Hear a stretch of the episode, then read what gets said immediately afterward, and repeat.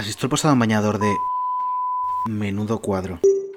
Bueno, ¿y qué me dices del montaje que se han marcado? Y, eso no hay quien se lo crea, menudo cuadro. Por cierto, que la... Ha enseñado su nueva casa en lecturas. Menudo cuadro. Tío, ¿qué? ¿Ha tuiteado una foto desnudo? Menudo cuadro. Oye David, pon la tetera a calentar que tenemos mucho de lo que hablar. Sí, sí, sí, que tenemos ya más cuadros que en el Prado, hijo.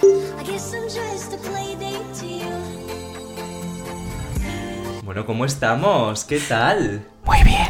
Muy bien, ¿no? Es que ahora tengo ganas de hacer ASMR en cada capítulo. Oye, como quedó tenemos... muy bien, ¿eh? Es que me lo, me lo dijo un montón de gente. Tenéis que hacer más ASMR. Pues yo lo hago.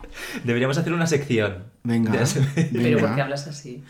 Uy, Ya hay una misteriosa voz. La invitada ya ha, dado una pistita de quién es. Es que yo te cuento, querida invitada. Hemos tenido eh, dramas de sonido todas estas semanas de todo tipo. Hombre, por eso yo he venido a la quinta, cariño. Claro, que hasta las que- pruebas de sonido. Hasta que estos dos maricones han dicho, me gasto los dineros y han hecho una inversión en unos micrófonos que permiten hablar así. Pues aprovechemos para decirle a los patrocinadores eh, que para poder tener Claro. micrófonos así hacen falta euros. A los múltiples. Euros, euros, tenemos. Exacto, Que estamos totalmente abiertas a que nos patrocine quien sea. claro que sí. Em, bueno, pues nos ha pasado otra vez que la invitada ya Pero habla antes Te voy a de... decir una cosa, yo lo de la misteriosa voz, una vez te lo pones en Spotify y ves la portada con la cara de También lo he pensado alguna vez.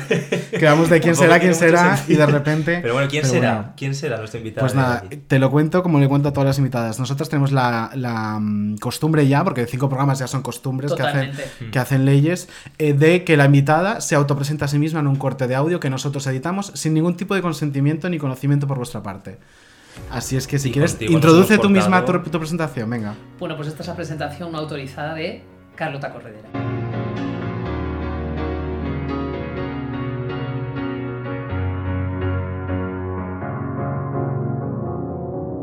Mi grupo favorito es Coldplay. La verdad es que me, me pone muchísimo. Me pone mucho, estoy un poco... Me, me pone, me pone. Además me ha acercado a un público más joven y eso está muy bien, ¿no? Porque antes la gente me venía y me decía que querían una foto para sus abuelas y ahora son ellas las que me piden la foto para ellas. Polémica yo creo que es una señora que me sigue. Yo me quedo sin adjetivos, porque como espectadora, eh, como presentadora y trabajadora de Mediaset, o sea, a mí me parece que es un sueño, ¿no? Mi preocupación siempre es eh, no decepcionar a la gente que confía en mí. ¿Por qué está esta bolsa cerrada, Carlota? La de la papelera, Sí. pues porque como no me habéis dejado salir de la sala de aislamiento, he hecho pis ahí, Vale. pero he tenido el detalle de cerrarla.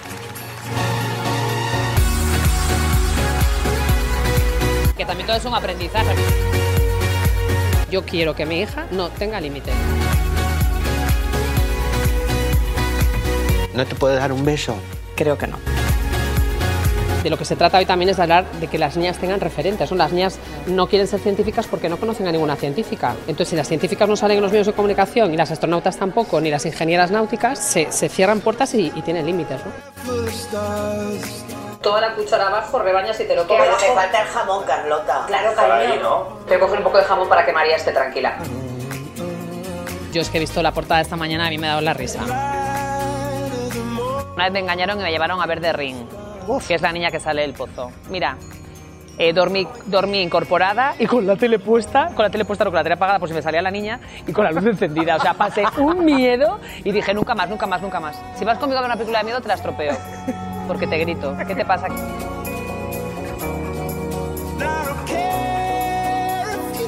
Porque, ¿por dónde vamos a empezar, Valdeperas?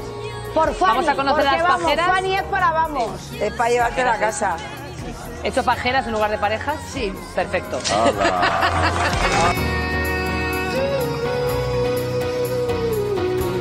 Nosotros somos los responsables de tener la mejor versión de nosotros mismos.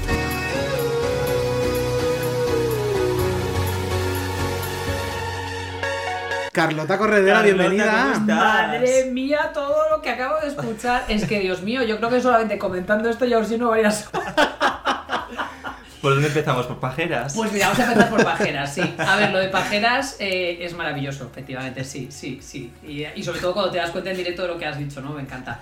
Pero me gusta mucho lo de la papelera porque, mm, bueno, pues porque es bonito, ¿no? Es bonito que te preparen una, una sorpresa en tu programa y que al final, en lugar de pasar la historia como el día en el que presentaste tu libro, Hablemos de Nosotras, en el que había trabajado nueve meses junto a David, eh, Insua, porque hay que distinguir de los Davides, eh, es muy bonito que, que lo, lo primero que, que pase es que cuando mm, acaba el programa y me subo al coche de producción para irme a mi casa, me llame mi madre y me diga, solo dime por favor que no es verdad. Elisa Solo preocupada. por favor, que no es verdad. Y entonces lo que yo, eso, eso va a formar, mira, en esta vida lo importante es, eh, es, eh, generar misterio, ¿no? Y, y- y- y leyendas, ¿no? Y entonces yo me gustaría eh, que hasta mi biografía autorizada, eh, que escribiré mis memorias cuando ya sea muy vieja, ahí desvelaré si me o no me la papelera. De No, momento no vamos a dejarlo, vamos a dejarlo ahí, porque es que hay que, hay que hablar, hay que, hay que hablar y hay que dar que hablar. ¿Tú qué crees, David? ¿Que hizo Epis o no? Yo estoy seguro de que sí. ¿Y tú, Irsua? Es que esto lo hemos hablado tú y yo alguna vez. Yo, como voy a ser biógrafo oficial, Sí. me callo y no digo nada. Perfecto, muy Yo bien. estoy seguro de que sí. Bueno, pues queda. pero, pero escúchame, pero si mi madre, que es la mujer que más me conoce en el mundo, está absolutamente segura de que no lo hice, Yo creo que eres capaz. Yo creo que eres capaz. bueno, pues Por de una madre momento, siempre se de tiene mo- algún secreto. O sea que. De y lo momento vamos a dejarlo ahí. A ver, yo- o sea, lo que no puede ser es que, que hayas inventado esta imagen de, de, de mujer fina que me dedica a mear en Pero papelera. hoy nos ¿no? hemos propuesto en menudo cuadro quitar esa imagen. Ese es el propósito de este programa. Dejarte tirada por los suelos. Hombre, pues os lo agradezco muchísimo. Y ese momento. y ese de que me momento. tirar por los suelos es algo que me hace ilusión. Y ese momento en el que dejaste tirado por los suelos tú a Joao diciéndole, eh, ¿te puedo dar un beso? Creo que no. Pero fíjate, la gente no, no me valora, ¿no? Yo fui una visionaria del COVID, o sea, cuando Real, yo real. todavía no sabía que no íbamos a poder darnos besos, ya le dije a este, a este pobre hombre, a- al maestro Yao, que no le podía dar dos besos, ¿no? A ver, lo que sucedió ese día eh, son pues estas cosas que, que- que no se preparan, como que son las maravillosas que pasan en la tele, ¿no? Ujú. Las que no se preparan, porque a mí me dieron indicaciones dos personas muy importantes de la cadena y me dijeron que intentase mantenerme al margen. O sea, Sí. además me dijeron, para nosotros es un reto que una persona que se implica tanto emocionalmente como tú en todo, eh, mantengas distancia con ellos. Claro, sin saber todavía lo que nos esperaba en la vida, ¿no? Porque esto fue hace un año. Eh, que, sabíamos nosotros que no íbamos a poder ni, ni a besarnos, ni a besarnos, ni a, ni a chucharnos, ni nada, ¿no?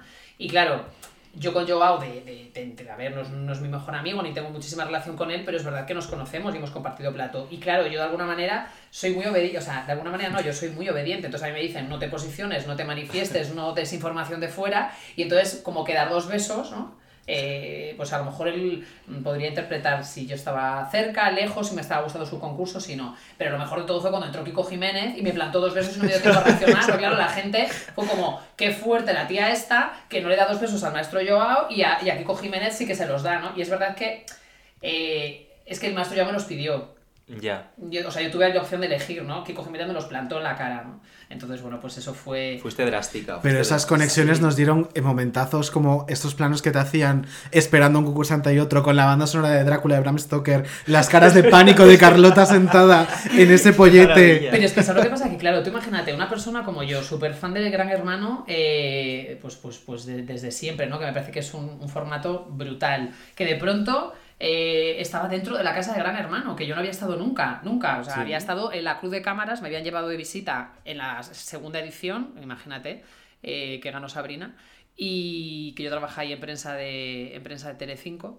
Y claro, de pronto entro en la casa, estoy allí, no tengo pinganillo, no puedo hablar con nadie, eh, no sé a qué hora ni en qué momento me van a traer a los concursantes, ¿no? La verdad es que fue una experiencia muy chula y, y hay muchos memes, ¿no? Que me hacen mucha gracia. Por ejemplo, también hay uno con Estela, con Estela Grande, que digo, ¿qué tal estás, Estela? Y ella dice, bien, mal, regular. Lo dice en la misma Es frase.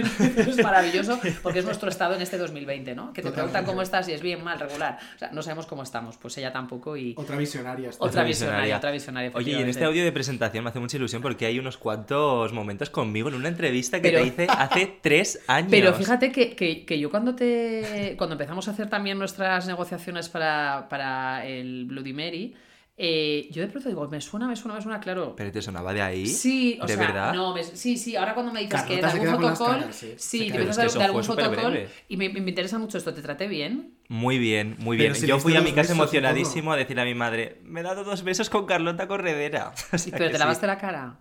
No, no, sigo, sigo desde hace tres años sin lavármela. O sea, estoy... Lo entiendo. Lo entiendes, ¿no? Hombre, el maestro yo también, también. La siguiente vez que leí dos besos dijo, no me vuelvo a lavar la cara. No, pero, pero fíjate que, que- que es verdad que nosotros en el fotocall tenemos pues, oportunidad muchas veces, ¿no? De, de Sí. hablar con gente, pues de todo, con las agencias, con, con- con medios más pequeñitos y tal, y, y también está, está muy bien. Y esa fue la época de Cámbiame, ¿no?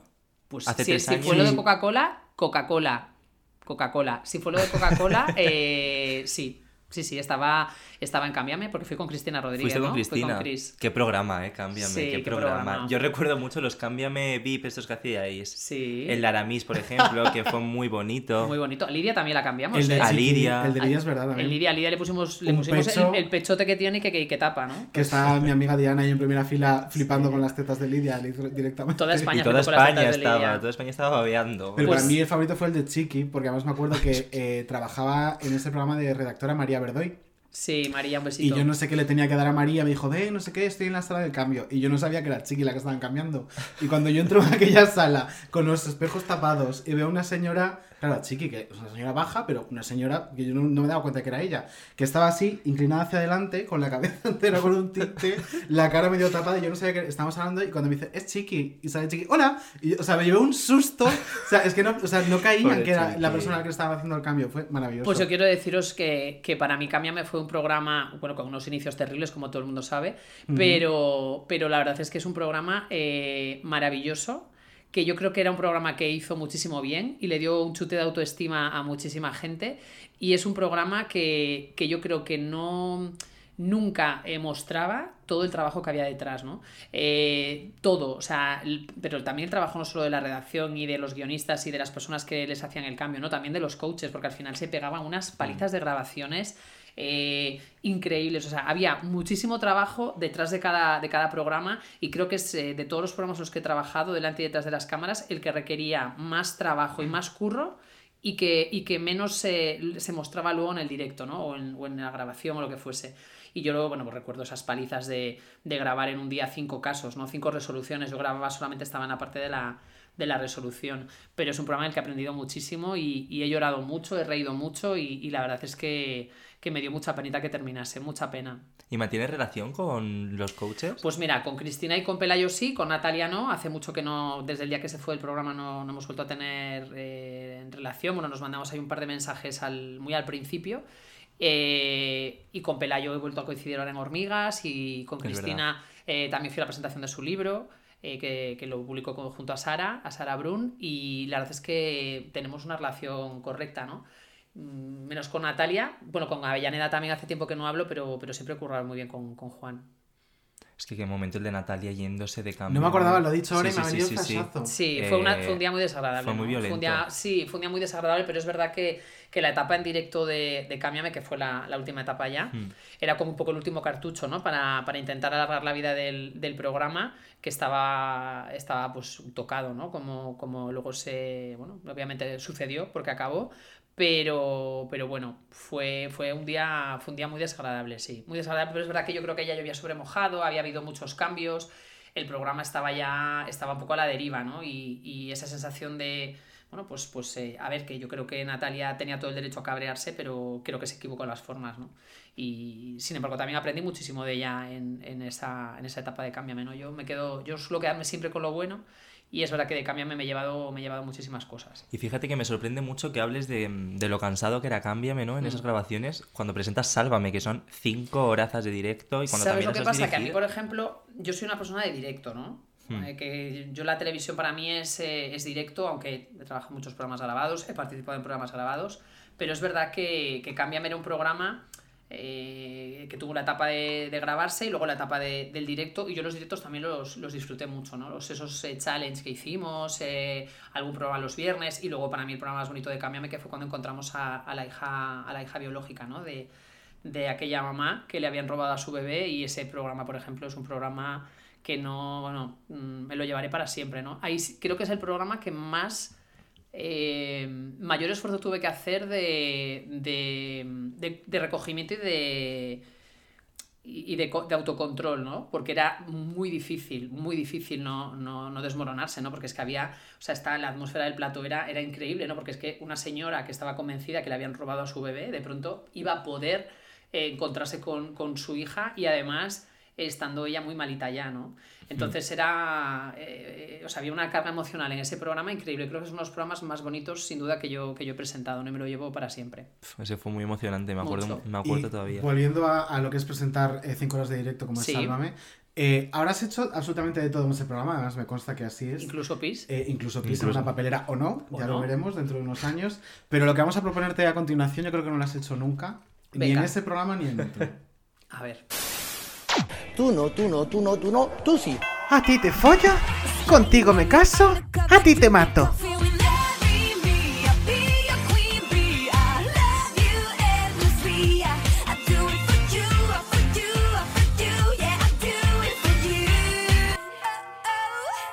Además es un formato que yo no he hecho nunca, ¿eh? Pero que- O sea, pero- La cara de Carlota ahora mismo No, no, es... que no entiendo nada. Menudo cuadro. Menudo cuadro, menudo ¿Qué ha pasado? cuadro. ¿Qué tengo que hacer? Menudo reto Pues tenemos a ver. A ver, venga, Carlota. va. Este programa tiene una mitad, que es David Andújar, que es la picante lactante, como la definió perfectamente Sí. Odio Ahora Mari, me llama hasta mi padre así. demasiado niñata para esta vida. Entonces, claro, como ella está acostumbrada a un niñateo, está Claro. acostumbrada a, cuando hace sus entrevistas, jugar con el entrevistado. Entonces hemos decidido exportar un poquito de eso a menudo cuadro. Y este es el clásico, es mi juego favorito y es el Fuck, Mary Kill. ¿Cómo? Fuck, Mary Kill. Mary Kill, vale. Va- Fuck, Mary Kill. O El sea, inglés ahí bien, follar, eh, muy casarme bien. Y o matar. Muy bien, entonces, ¿qué vamos a A hacer? ver, tengo 46 años, pero tengo estudios. Gracias. Lo que vamos a hacer es ponerte una serie de nombres, ¿vale? Una serie de tríos. Ya los está mirando. No, ya no, los no, está te juro mirando. que no, te juro que no mira que es, Que no, que mira que que No, no, no, pero a ver, escucha, tengo 46 años, desde aquí es imposible que lea lo que pone ahí. En ese bonito folio. La dualidad de la edad. Lo bien. que te decía, vamos a ponerte una serie de tríos, ¿vale? Y tendrás que decirnos a cuál te tirarías, ¿Sí? con quién te casarías Sí. y a quién matarías de los tres. O sea, son tres tríos y, y solamente puede, puedo No, son- casarme con uno. Son tres personas y tienes que decidir Claro. qué haces con cada uno. Ah, Eso es. vale, vale, vale. Eso a ver. es, Vale, ¿vale? a ver. Venga, ¿Empezamos con el primero? dale. Venga. Pues te hemos puesto, por un lado, a Rafa Mora, ¿Sí? Lidia Lozano ¿Sí? y a Jorge Javier Vázquez. Fuck, Mary Kill. Fuck, Mary y Kill. A ver, Qué La cara. la cara, la mirada que acaba de echar. Qué interesante. Eh, pues mira, eh, me voy a me voy a casar con Lidia. Muy bien, Vale. muy bonita boda. Mujer Me voy a casar mujer. con Lidia. eh, me voy a acostar con Rafa Mora y voy a matar a Jorge Javier. Ya está, titular. Titular. Corredera va a matar a Jorge Javier Vázquez. Gracias. Estupendo. Hombre, me gustaría que también eh, recogiésemos cuáles son las opciones, porque claro, con Jorge no me voy a casar, no, tampoco me lo puedo follar, es que solo me queda matarlo. ¿Quieres, esto es ¿Qué como el polígrafo. no? ¿Quieres matizar? Eh, Sí, quiero, ¿Por qué mati- matas a quiero Jorge matizar, Javier? no, quiero matizar que me casaría con Lidia porque, aunque ella es heterosexual y yo también, creo que Lidia tiene que ser una eh, compañera de vida maravillosa. Estoy totalmente de acuerdo. Vamos y sobre todo porque es muy disfrutona. Y yo. Y tú yo- también. Sí, yo, yo es algo que cada vez valoro más de la gente. Eh, porque Lidia es capaz de reírse mm, en el mm, peor momento y es capaz de. de, bueno, pues eso, de levantarse. Bueno, es que es capaz de tener todo el arco emocional en cinco minutos. También, Entonces, eso, no, no. Eso es de valorar. Sí, pero ella es muy, muy disfrutona y a mí Sí, eso me parece que es algo, es algo importantísimo. Venga, siguiente. Si es que menuda madrina tuvimos, eh, menuda madrina. Desde Vamos con el luego. siguiente. María Patiño, Sí. Mila Jiménez Ah, que seguimos. y Chelo García Cortés. Hombre, a ver si te pensabas que era uno esto. Claro. Dios uno. mío, qué difícil. A ver, a ver. eh, Patiño, Mila y Chelo. Mujer contra mujer total Mujer, aquí, ¿eh? mm, Te acuestas aquí hoy, pierdes la virginidad como una mujer, sí o sí. No tengo ningún problema con eso, pero a ver. em, casarme, follarme o matar. A ver, creo, creo que eh, me acostaría con Patiño. Creo que me casaría con Mila. Y creo Y que Chelo al me. hoyo. que- y a Chelo al hoyo, Chelo claro. que me queda, me quedan muy poquitas opciones con Chelo, pero eh, eh, no es nada radical este juego. Es un, un juego muy de medias nada, tintas. nada. Oh, Dios a ver, mío. yo pienso que Chelo es muy feliz con Marta. No vas a Sí. romper esa pareja. Desde luego. Y, un favor, y fíjate ¿eh? que, y fíjate que, que me- me- creo que, mira, voy a, voy a hacerle una cosa. Tan- me casaría y me follaría tanto a Mila como a María. Ah, pues Ah, mira, mira, muy un, bien, un- ti- un otro trío, una pareja abierta, el Pues poliamor. sí, pues sí, pues sí, Pues pues, sí. Me parece que son dos mujeres súper atractivas y, y que son, deben ser dificilísimas las dos en la convivencia. Pues vamos Entonces, a quiero decir, pues ya que me mato, me mato con ellas, con las dos, ¿sabes lo que te digo? O Me parece óptimo, Claro, sí, sí. claro. Óptimo, ¿no? Óptimo. Muy bien, óptimo. Pues venga, Optimus. Vamos con otro más. Ahora tenemos todo hombres. Venga. Es Kiko Hernández, ¿Sí? Kiko Matamoros ¿Sí? o David Valdeperas. Guau. A ver, a ¿Qué ver, a dedito te ver. cortarías que no te doliera? A ver, escucha un segundo. Matamoros, Hernández y Valdeperas. Mm, Qué difícil. Yo creo que no tanto este. Sí, ¿Sí? Sí, sí, es vaya, complicado, es complicado. A ver, pues mm, Es que vamos a uno es tu utilizar la lógica, ya, vamos a utilizar la lógica si es que podemos utilizar la lógica. A ver, creo eh, que me acostaría con Kiko Hernández, me casaría con Valdeperas y le curaría su homosexualidad, que todo el mundo sabe que tiene cura, y, y mataría a, a Matamoros. Eso que me imaginaba. Me ha sorprendido porque yo pensé que te ibas a casar con tu marido televisivo, que es Kiko. No, pero con Kiko no, porque es que no, me casaría. No, a ver, vamos a ver. Kiko, eh, Kiko es mi marido televisivo, eh, pero si María y Mila deben ser complicaditas, complicaditas en la convivencia, no te quiero ni contar Kiko Hernández, que es un tarado. Has hecho bien, has hecho bien. sí, Bueno, sí. es un tarado, pero reconocido por él mismo, quiero decir, o sea, que es una cosa que yo diga nada nuevo. Te Otra- quiero, Kiko. Otro trío que te va a gustar mucho. Hostia, pero vamos a ver esto, me vais a Ya solo te quedan dos. Pero O sea, escucha un segundo, llevo toda la vida, llevo toda la vida diciendo en las entrevistas que no puedo mojarme con los colaboradores de. Sálvame porque me espera luego un infierno de convivencia con mis compañeros. Pero es y que esto ahora es menudo cuadro. No, no, ya, Es que ya, esto pues que es es menudo, menudo cuadro, Pero, que, pero que a ver si voy a tener que vetar, eh, voy a tener que secuestrar la emisión. Queremos que salgas de aquí enemistada con todos. Claro. Fantástico, Eh, muy bien. Para acabar el 2020 en lo alto, claro que sí. Siguiente ronda. Antonio Montero, Belén Esteban y Anabel Pantoja. Qué bonito este Yo aquí lo eh. tendría claro. Wow, a ver, a ver, a ver, Belén. Belén, Pan- Antonio Montero y, y Y Anabel. Anabel. Pues mira, me acostaría con Anabel, me casaría con Belén y mataría a Montero. Yo lo haría exactamente igual. Ya, O pero es que. cero mm, dudas. sí. Un beso a todos. Un beso, hombre, sí, un beso a todos. Esto es un juego, es un juego. Y última ronda ya. Eh, no es en serio, ¿no? ¿Pero queda alguien todavía? Sí, Sí, sí, es sí, la sí, última, queda, la queda. última. La madre que me parió. Tenemos a Paz Padilla, Sí. a Capa Ross y a Gema López. Ostras. Pues aquí me, me lo ponéis muy difícil, ¿eh? Es que esta está muy igualada, creo yo. Esta es muy difícil. A ver. eh, Pues mira. Me acostaría. Es que, fíjate. Es que yo con Gema López es la mujer con la que más veces me he besado. Pues no sé si me Ah, acostaría bueno. antes con Gema que con Alonso. Pues mira, igual haría un trío con Alonso y con Gema. no me casa y me casaría con Paz y no mataría a nadie. Bueno. Sí, esto no vale. Hombre, ya son muchas rondas. Esto en la no quinta vale. te permitimos no matar a Eh, nadie. hombre, vale, claro. Queremos que puedas seguir hablándote con tus compañeros. Bueno, sí, ahora que ya, lo- ahora que ya he destrozado todo, Ahora toda, toda mi, to- toda mi convivencia, ahora sí, ¿no? Ahora ya lo veo las arreglamos. portadas de eh, Carlota enfrentada a todos. A todos, ¿no? Carlota No quiere matar a. Carlota, Carlota quiere matar a Jorge, Javier. a Matamoros, a, mm, A a Montero. Montero. Muy bien. Oye, pero quiero retomar un y tema quiere que hacer un trío con Gema, con Alonso, se acostaría con Kiko Hernández, es precioso. Que, lo de los tríos no lo hemos forzado nosotros, ¿eh? Eso sí. Claro, eso ha sido una opción Carlota. totalmente O sea, libre, Eso lo ha ¿no? elegido ella, los tíos. No, no, sí, encima, encima pillo yo. No, sí, mira, lo único que me preocuparía de todo esto es que le pas- me pasase factura a mi matrimonio. No. Pero ya te No. digo yo que no. Un beso para Carlos. Carlos, te quiero. Lo que voy a decir, quiero retomar un tema que hablamos con Lidia, que es lo de las amistades de Sálvame. Sí. Sí. Ella dijo que sí que existían esas amistades fuera. Ella el- matizó. Sí, matizó Dijo diciendo- realmente que si pasaba algo estaban todos como una piña, Claro, eso. pero que no, no creía que nadie fuera de Sálvame fuese amigo de verdad. Eso es, eso es. y Yo discrepo con. Lidia. Yo Yo discrepo con. Lidia. Eh, yo creo. eh, yo creo que si hay algo que, que nosotros hemos dejado más que patente, es que cuando algo malo pasa, siempre estamos, Sí. siempre, incondicionalmente.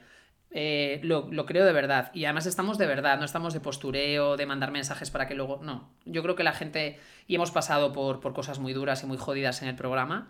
eh, desde el fallecimiento del marido de Paz, que creo que es mm, obviamente el, el- el- top ¿no? de- del dolor y, y- de la, lo más grave que, ha- pasado. Eh, también hemos tenido compañeras con cáncer como Terelu y, y Mila ahora. Eh, yo, yo perdí a una subdirectora también de cáncer, que es Belén Aguilar, y, y fue un momento terrorífico. O sea, hemos pasado cosas muy duras ¿no? en el programa.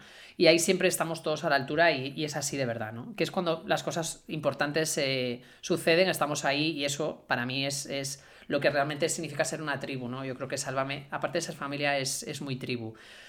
Después, amistades de verdad. Yo sí que creo que hay amistades de verdad, ¿no? Yo hay gente a la que considero amiga de verdad. No voy a dar nombres, ya bastante me he mojado.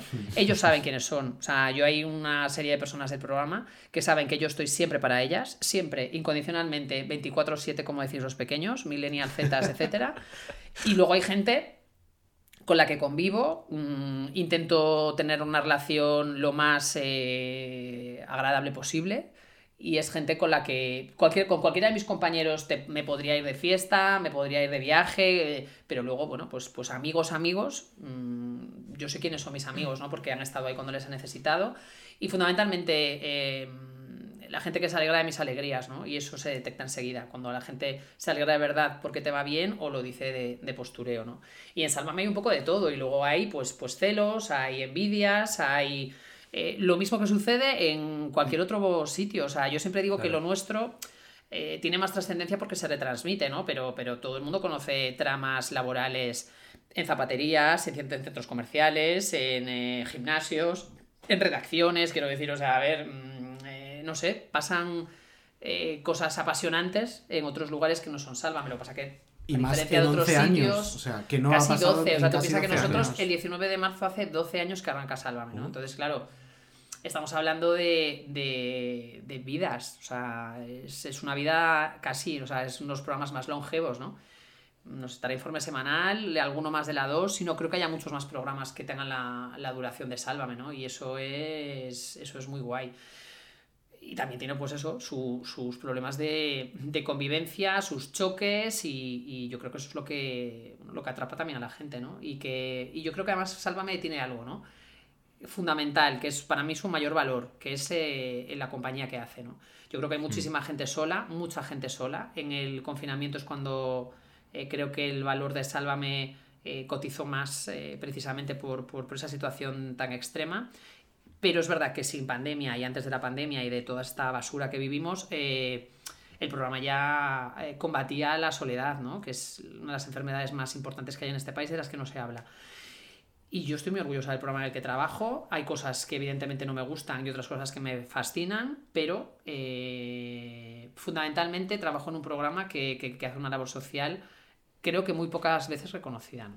Bueno, al principio de esta pandemia se reconoció un poco, luego Sí, ya pues luego duró se poco. se le volvió enseguida, Sí, sí. fue como una gaseosa, pero sí que me gustaría decir algo que tú has dicho muchas veces que yo te he escuchado y que es verdad, que es que si mañana cancelaran Sálvame, al día siguiente estarían los centros médicos colapsados de todos los abuelitos que no tendrían una compañía con la que olvidarse de otras cosas. No, eso mira, yo tengo, verdad. mira, yo, yo te podría contar miles de anécdotas de, de personas que me han eh, escrito, contado, eh, anécdotas, ¿no? De, de- sobre todo de gente mayor o de gente que está, que está malita. Y recuerdo, por ejemplo, pues un, no voy a dar su nombre, pero bueno, es un señor que, que vino durante muchas meriendas a Sálvame, que a mí me dijo que su madre, eh, a su madre le dolía incluso vestirse, ¿no? Le, le dolía todo. Eh, cualquier cosa le, le dolía, le molestaba, porque era una persona que Sí. tenía una salud muy delicada, pero que de 4 a 8 y ahora de 4 a 9 nunca le dolía nada, ¿no? Y cuando alguien te cuenta algo así, o sea, es imposible que no te emocione, ¿no? Y que, y que de pronto veas que, que- que todo el, el esfuerzo, el desgaste, el, el, eh, que tu trabajo tiene sentido, ¿no? Porque al final eh, los informativos están para informar, eh, las películas para entretener y también para hacerte pensar, y nosotros estamos para, para acompañar y para desconectar, ¿no? Y para que, bueno, pues hay mucha gente que, que pone Sálvame y sus problemas se vuelven más pequeños o, o desaparecen durante un rato, ¿no? Y yo creo que eso es, una, es muy terapéutico y, y poco valorado, ¿no? Es más fácil caer en la telebasura y todas estas cosas que ya están tan desgastadas y que yo creo que ya no hay, no hay debate, ¿no? Pero, pero sí, sí, hay bueno, historias maravillosas en los hospitales, en las residencias de la tercera edad, en mucha gente que vive sola y es mayor, gente que vive sola y no es mayor. Eh, bueno, pues, pues ahí estamos nosotros, ¿no? Fíjate, yo me acuerdo eh, cuando yo trabajaba en, en Mediaset, que estábamos en el departamento que yo estaba, estaba la gente de mi tele también. Y me acuerdo un día que más que creo que estabas presentando tú, porque creo que te escribí después. em, no sé qué pasó con la emisión online, que se cayó, hubo un problema en la web y tal. Y nos llamó una residencia de ancianos de Londres. De, Londres. Que no podían ver el programa, que había varios eh, internos españoles que lo veían todos los días, que si por favor podíamos solucionarles ese problema porque todas las tardes veían Sálvame. Una residencia de ancianos de Londres. No, no, y es estaban desesperados. No, es muy fuerte, ¿no? Y, y ese es el, el poder de Sálvame, es ese. Y luego que hay mucha gente que se identifica, ¿no? Hay gente que, bueno, pues, eh, mm, que es muy fan o muy hater de ellos y, y eso también eh, atrapa, ¿no? Eh, yo creo que la gente que, que estamos en la tele... eh, lo primero estamos en la tele porque la gente quiere que estemos en la tele, ¿no? Aquí esto es muy democrático. Más allá de que eh, las decisiones las toman los directivos, mm, lo que se basan para tomar las decisiones siempre tiene que ver con, con los inputs que llegan, ¿no? Tanto de audiencia como de, bueno, pues las sensaciones y lo que genera cada uno. Y al final, porque te quieran mucho o porque te odien mucho, al final, si tú no provocas nada en la gente, el ser plano en televisión es lo peor que te puede pasar, ¿no? Entonces, generar amor o generar odio al final es lo que, lo que engancha, ¿no? Y eso sucede con, con la gente de, de Sálvame, ¿no? Estoy convencida. Igual que para mí eh, el mayor mm, eh, el mayor valor de Sálvame son los colaboradores, ¿no? Al final presentamos el programa a tres presentadores oficiales, eh, hay varios directores, unos hemos ido, otros hemos venido, pero los que están ahí siempre son los colaboradores, ¿no? Y el programa mm, está haciendo unos datos de audiencia impresionantes, ¿no? Y, que 12 años después la gente siga enganchada 5 horas al trabajo que se hace desde Sálvame, es un regalo para los que lo hacemos y es una barbaridad, ¿no? Es una, es una pasada y es un fenómeno que no se puede que no se puede tapar, ¿no? Que no se puede tapar, ni se puede ocultar, ni se puede, eh, no sé, mm, pues eh, es una luz que no se puede apagar.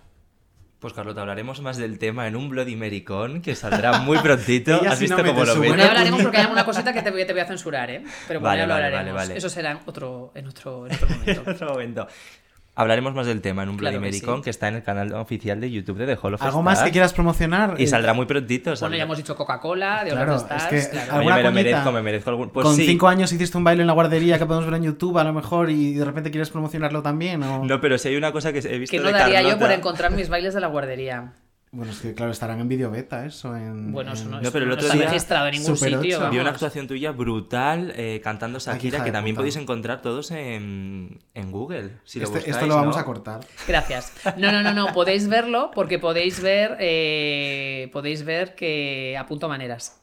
Lo que pasa que no las remato, pero las apunto. Y hablando de grandes cantantes, vamos a hablar de... Bueno, cuidado porque yo estoy a punto de aparecer en la verbena de Sálvame, ¿eh? y os vais a caer todos. Pues estoy Pero ese- seguro. deseando, pero ese momento va a llegar de verdad. deseando. Sí, sí. Bueno, es que se apunta a bombardeo. Ojalá, ojalá. Sí, sí, no, no. Yo creo que antes de que acabe el 2020 participaré en la verbena de, de Sálvame y ya os digo que solamente puede ser eh, con una canción y con un estilismo y con una puesta en escena para lucirme.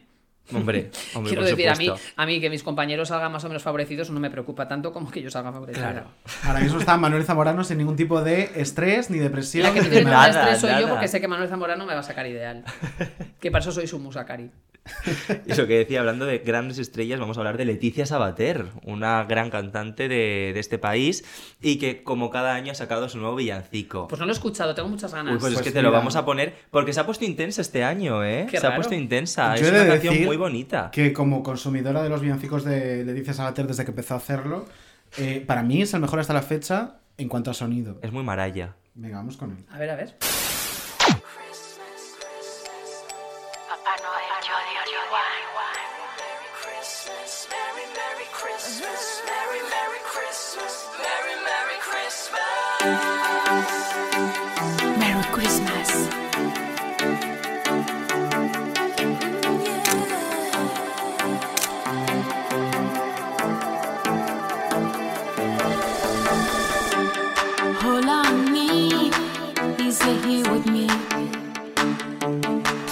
To depend on. When there's no force down.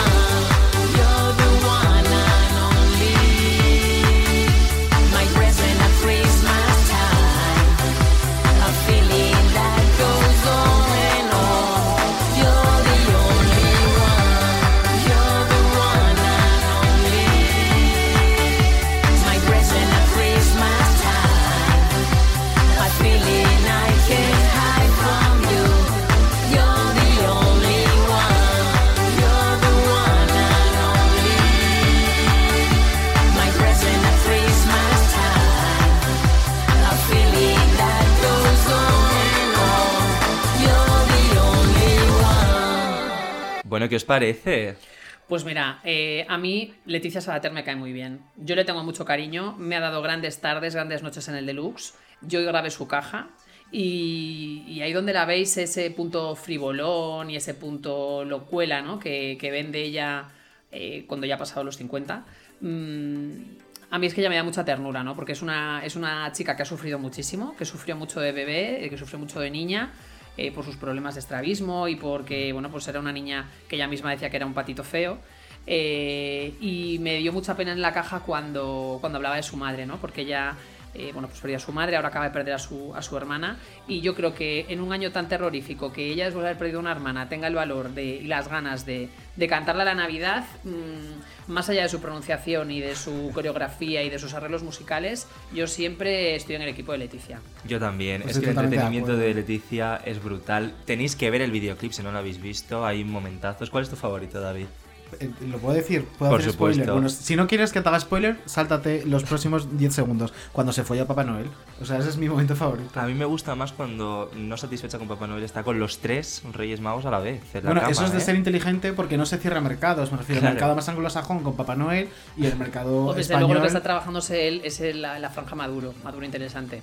Pues eh, desde luego es suya, yo estoy totalmente con ella para lo que quiera. También te digo, y voy a aprovechar para reivindicar el papel que hicieron en la anterior edición de la Casa Fuerte. Sí. Pues siempre me lío, ¿es la Casa Fuerte o la Caja Fuerte? La Casa, ¿no? Casa, casa, La casa. Casa Fuerte, Leticia Sabater y Yola Berrocal ganando y dándole en las narices a las Orianas y las petardas de turno. Absolutamente. Hombre.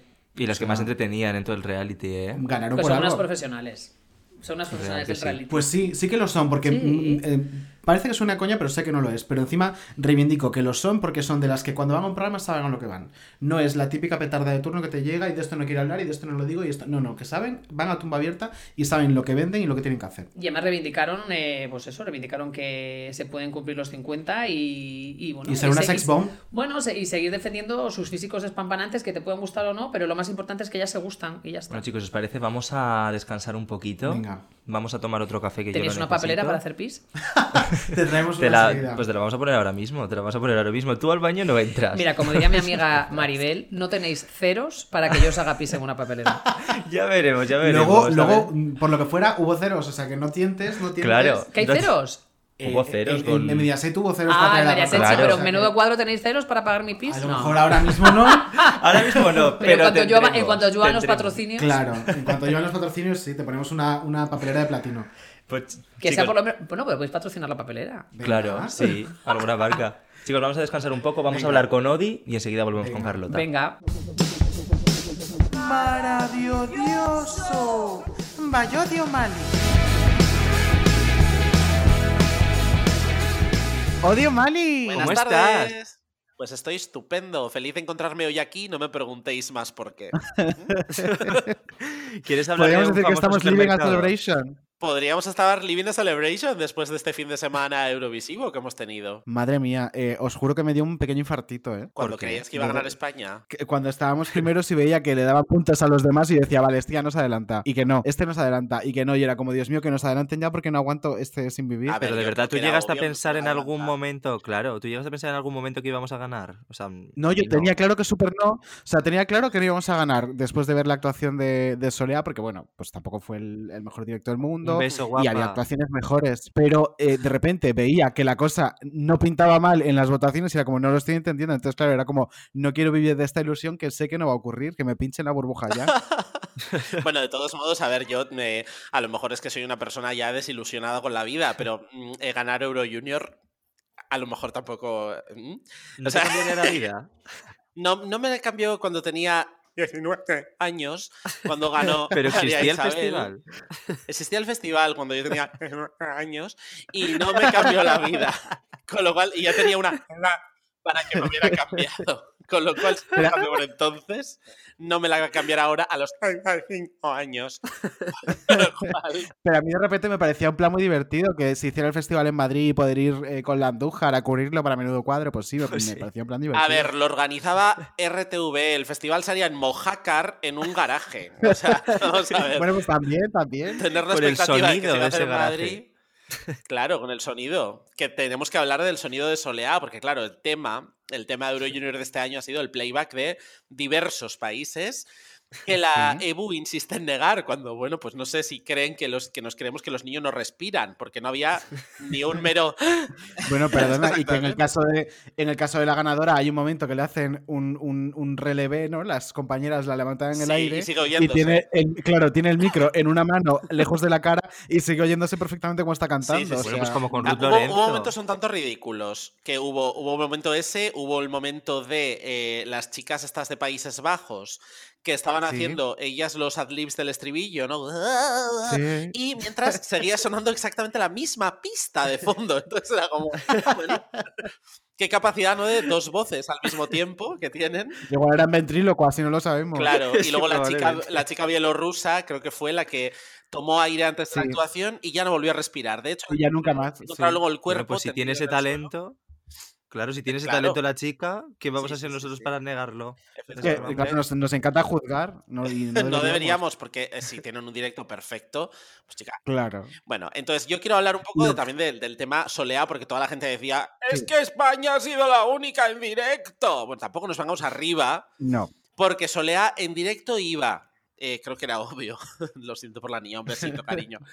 A En ver, directo también estaba cantando y bailando con nueve años que tiene. Exacto. Mm, Pero el sonido estaba filtradito. El sonido era una dolce gusto. El sonido a mí me sonaba un poco a aquella gira de Upa Dance que se editó en DVD y que sonaba un poco, pues, mm, eh, como el robot Emilio, que igual no lo habéis vivido, pero era más o menos Beatriz Longo, sonaba un poco también. eh, ah, eh, como filtrada. Era un poco raro, ¿no? Y Solea sonaba igual. Podríamos decir que Solea era morenita muchachita, ¿no? Sí, es más Claro. morenita, muchachita todavía no tiene edad, pero pronto también lo será. Entonces, bueno, es, es muy interesante ver que ella estaba filtrada, pero la gente no veía la paja en el ojo ajeno, ni a Javián, solo la veía para los demás, ¿no? O sea, es como, bueno, lo vemos allí, estos están en playback, pero Solea suena en expreso, pero es que ella es así, ella se traga unas cápsulas. Y Bueno, también pero- pienso que, que- Sí, sí. Sí. No, no, iba a decir que Toñi Pireta aún así se. que Toñi Pireta aún así se quejó a la EBU, ¿eh? O sea, Toñi aún así envió ese. Ella dice que sí, que al momento se quejó. Sí. Y que le dijeron que, mira, mira, niña, está todo bien, chao. Claro, ¿qué le van a decir, no? Porque tampoco había Claro. nadie revisando qué es lo que dice Toñi en cada país que estaban haciendo. Y como iba Claro. grabado, pues a ti quién te dice que la niña bielorrusa no es Celine Dion. Pues claro, podría, pudiera ocurrir. Perfectamente, claro. ¿Lo era? No, pero a Lo Toñi se lo pueden colar. Lo que iba a decir es que también creo que se nos fue un poco de las manos, bueno, no me incluyo, se les fue un poco de las manos eh, por redes sociales el, el momento playback, el hate que despertó sobre todo la gente que escribía directamente a Es una verdad. niña eh, como Valentina, que no sé qué años tiene, 10, 11. Sí. Creo que no es, desde luego, ni será una decisión que haya tomado ella, ni será para nada culpable, ni tiene ningún sentido que gente de 30 años Claro. vaya a escribirle a esta muchacha mm, barbaridades, porque es que además no tiene la culpa. En el, peor de- en el último de los casos no tiene la culpa. Claro, yo, a ver, yo lo dije. Independientemente además de eso, es que Francia iba a ganar sí o sí porque llevaba la mejor canción. Es decir, es que tampoco había mucho que discutir en una edición tan aburrida. Y la mejor puesta en escena, que era divertida, con colores. Sí, o sea, no sé. exacto. Y luego eh, el tema de lo de que es, un- que es una niña, yo lo dije también en Twitter, que a lo mejor, eh, por mucho que ya supiéramos que no lleva la red social, porque es bastante obvio que la llevarán los padres, eh, en- es que es una niña, es que no hay ninguna necesidad. Eh, Podemos quejarnos abiertamente en Twitter sin citar a la cría, que es lo que hemos hecho todos mientras veíamos el festival. Claro. Claro. Eh, ya está, la niña no te va a leer y tú Y dices si te da sientes la necesidad de citar a alguien, cita a la cadena, deja a la niña en paz. Exacto, porque además yo creo incluso que la niña podría no saber que iba en playback, es decir, que a lo mejor la niña Es que la cantó niña. y luego pusieron la y pista. Claro, la niña cuando se, se publicó el, el recap este que podías ver antes de votar, Sí. le dijeron, ah, la Valentina está cantando en playback. Y ella dijo, oye, yo he cantado en directo, no sé por qué han utilizado una versión en playback, pero os aseguro que el domingo lo que vais a ver es en directo. O sea, ella no tenía ni cariño. idea de que se iba a hacer. Claro, pues entonces efectivamente le pondrían la pista una Mm. vez editado el audio, porque pues yo qué sé. De todos modos, Oye, eso lo sí que es sí me verdad que ha sido gustaría. un cuadro. Sí. A mí lo que sí me gustaría hacer es felicitar a, a Televisión Española por la gran audiencia que, mm, que tuvo el evento el domingo. La verdad, yo creo que ese siete y pico, ¿no? Que hizo de. mm, de Sí. la A ver, habría que ver qué audiencia tiene Televisión Española una tarde de un domingo normalmente. Habría que, o sea, la noticia es esa. Hombre, ¿qué lo que pasa es tiene? que es verdad que Eh, pierde la película puntos, superó. puntos respecto a Melanie. Y la película superó en Em, espectadores. Y luego ocurre una cosa que justo lo, lo he visto hoy en Twitter, y es que la actuación de Soleá y el videoclip del tema han subido muchísimo en visitas en los últimos dos días a raíz de, de Eurovisión. Y entonces la gente decía, bueno, claro, es porque la gente está hablando ahora del tema. Ya. Pero también es verdad que es porque la gente se ha enterado ahora del tema. Claro. Entonces, ahí hay un Claro. Es fallo, hay un fallo muy grande de publicidad por parte de televisión española que no exprime este tipo de eventos como debería, ¿no? Pero es que el problema es que Televisión Española no sabe cómo solucionarlo. Toño Prieto ya dijo en rueda de prensa que es que lo único que le queda ya es ir puerta por puerta informando del Bueno, festival. pero eso, eso es manifiestamente mentira. Claro. Tony Prieto sabe de sobra cómo promocionar un formato de estos y no ha querido hacerlo, porque si tú vas con una soleá a mm, la grabación de turno de Masterchef, que es el Claro. programa más visto de la cadena, o, te- o sea, hay formas de hacerlo y las conoce porque lo han hecho en otras ocasiones. Por en esta ocasión supuesto. no lo han hecho por la razón que sea. Ella dijo que porque Masterchef estaba ya grabado antes de la pandemia y tal. Bueno, pues si quiere contarnos eso, pues que nos eso. ella sí, ella se Pero lo no cree como lo del Claro. playback. Esto es como lo del playback. Ella se cree lo que ella quiere. Eso es. Y ya está. es. En fin, En bueno, fin. entonces yo quiero decir que eh, dije que esto eh, era un festival de niños que estaban muertos por dentro y básicamente lo que vimos el, eh, el fin de semana fue el funeral, ¿no? Digamos, el Qué desfile, y desfile lúgubre de niños de 45 años que yo insisto que fue un auténtico despropósito. Más allá de esto, sí que es verdad que quiero aplaudir el esfuerzo que se hizo eh, a nivel escénico, porque es verdad que no se notaba que estaban en 400 países, en dos países, pero eh, los participantes, ¿no? Que eran un par. Sí. No se notaba que estaban en distintos escenarios, entonces estuvo bien montado, la verdad. Sí, eso es verdad. A ver, sí, verdad. pero también retomando un poco la idea que dices de funeral, funeral. había- ahí también hay que decir que había green rooms que era- parecían un tanatorio, porque era eh, una, una niña sola ahí con una Era- bandera. mira, fue o lo sea, mejor el momento de Georgia, parecía, de en el Salvador. Sí, Georgia, Tito Tony, Rusia, o sea, pero Tito Tony dijo en un momento, eh, la canción de Georgia habla de no sentirse solo.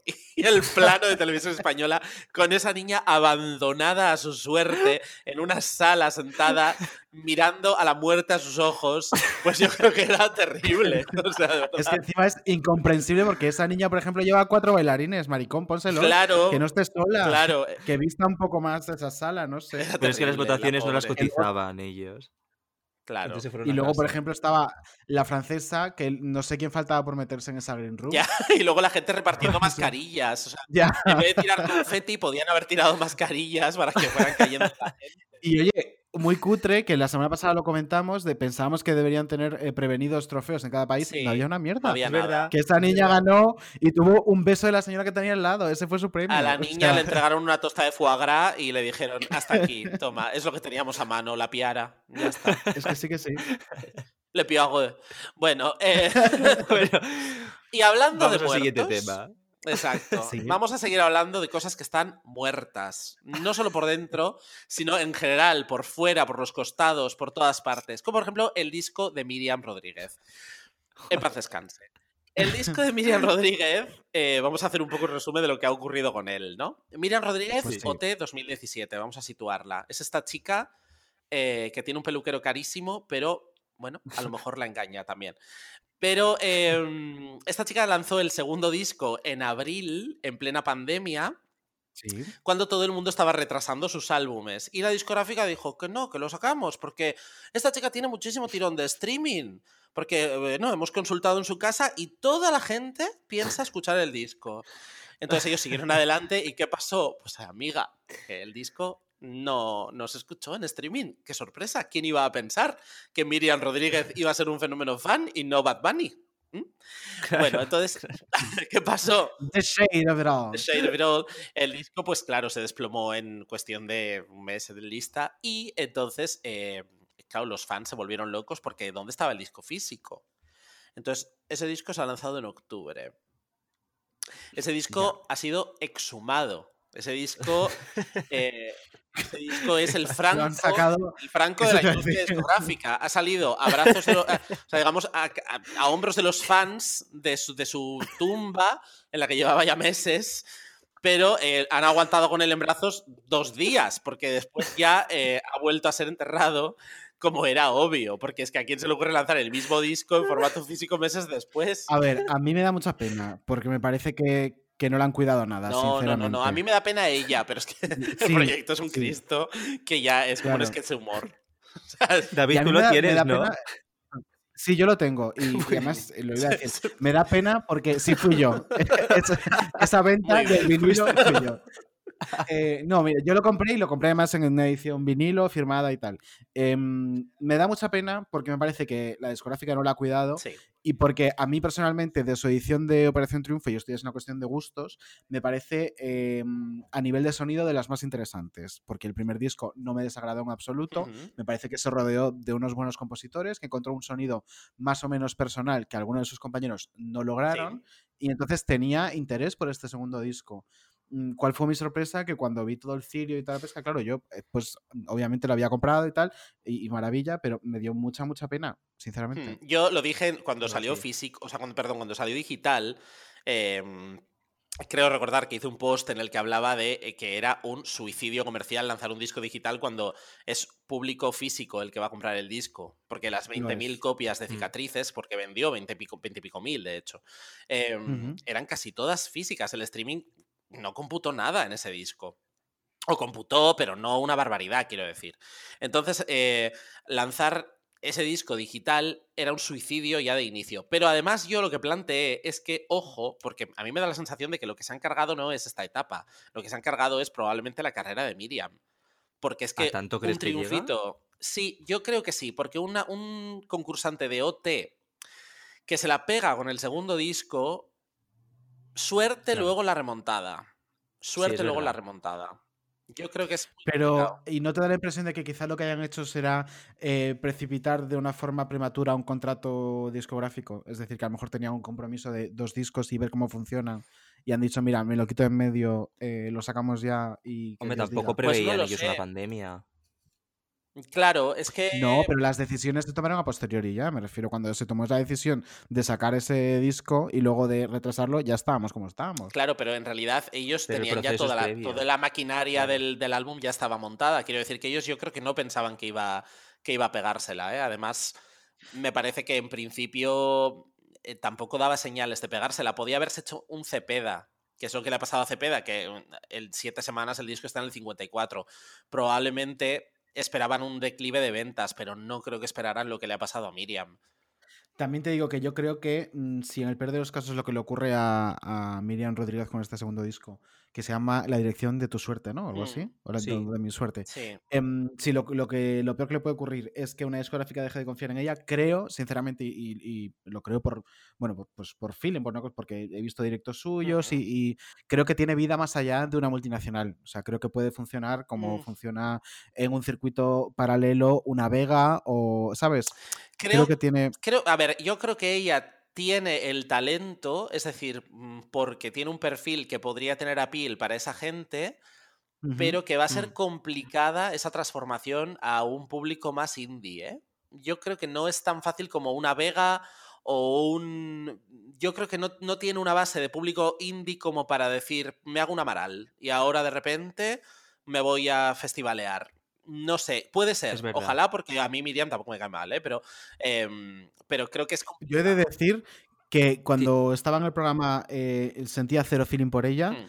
Luego la entrevisté y me pareció maravillosa. Me y pasó lo cambió totalmente mismo. mi percepción. Y me sentía hasta mal porque yo le había dado muchísima caña eh, por Twitter, el rollo modo mm, hater cabrón, Ujú. mm, cuando ya estaba en la academia haciendo muchas coñas y muchas risas. Sí. Y, y Mm. luego, y además también decir que no es que solo que me sintiera mal, sino que sus fans me hicieron sentirme mal porque cuando yo la entrevisté em, fue en, en un programa de BMAT que se llama Morning Glory Sí. y luego la gente que me vio era que falsa. eh, o sea, no sé qué esperaban que hiciera, escupirle la cara Ya, o algo ya, así, sí, sí. ¿sabes? Eso es lo que pienso yo también muchas veces, que dices, a ver, yo, es que la gente no sabe diferenciar que tú hables de un proyecto o que tú hables de una persona. Es decir, Sí. luego ves a la persona y no le vas a decir, pues vaya mal te fue el disco, cielo, hay que ver. No, hombre, Pues ir a- eso, y encima ir ella bien. a, joder, a tener una charla. En fin. Claro. A mí me Bueno, pasó exactamente lo pobrecita. mismo. Me pasó exactamente lo mismo. La conocí en, en varias entrevistas y es súper simpática. Y yo estoy un poco por donde, por donde va Odi, ¿no? Creo que el público que tiene ahora Miriam es un público muy de OT, sigue manteniéndolo. Hmm, e irse sí. ahora a un, a un lado indie, buf, Va a ser le va a difícil, costar. ¿eh? Le va a Lo que pasa es que es verdad que lo que puede tener Miriam, y ahí es, ahí es donde está el punto interesante, es contactos que le puedan abrir ese camino. Eh, como puede ser una Sí. Vega o como puede ser mucha otra gente que, que haya conocido a lo largo de estos años. Y sin la dependencia de un sello, sin la dependencia de un, sello, de un sello, pues eh, de todos modos yo creo que el proyecto en sí ya era un desastre desde el principio, quiero decir, porque le hicieron una carátula de como si fuera el disco de Blondie o de una cosa ochentera y, y era un disco de, música, de una guitarra y una banda detrás, o sea, yo no entendí mucho tampoco el concepto, pero bueno. En fin, pobre Le, Miriam. Yo- le mandamos un beso muy fuerte a Miriam. yo le deseo, eh, a pesar de que mm, Ani Gartiburu, no sé si os acordáis, cuando Lucía Pérez fue al Festival de Eurovisión. Sí, muchísima Sí, muerte. le deseo muchísima muerte. Yo le deseo muchísima suerte, porque ya la muerte la ha tenido el disco. Entonces no hace falta más. Vamos a desearle suerte. Yo creo que eso que necesita. Ha aparecido el especial de Halloween hoy tu sección, madre mía. Bueno, claro, es que eh, estábamos de luto y vamos a seguir porque hay una chica que está hoy, ¿no? ¿Un poco? Ay, yo la tengo por el pinganillo y me está volviendo loco, Está sinceramente. un poco triste esta está. semana. Es pesada, pero está Yo- triste. Me ¿Qué la parece- pasará? Sí. No sé. Ah, pues entonces le damos pasos y está triste porque yo me gusta escuchar rollo dial tal cual, ¿sabes? Vamos. O sea, dial tal cual, no, hablar por hablar. Ya, tal cual. Rafa Cano, A mí me vamos gusta a hacer también escuchar atún con pan. Sí. bueno, ¿Qué pues, fallo en lo nuestro? Cortar. Bueno, pues vamos a escuchar a esta Pues muchacha. con. Un Un beso, beso. Un beso, chao.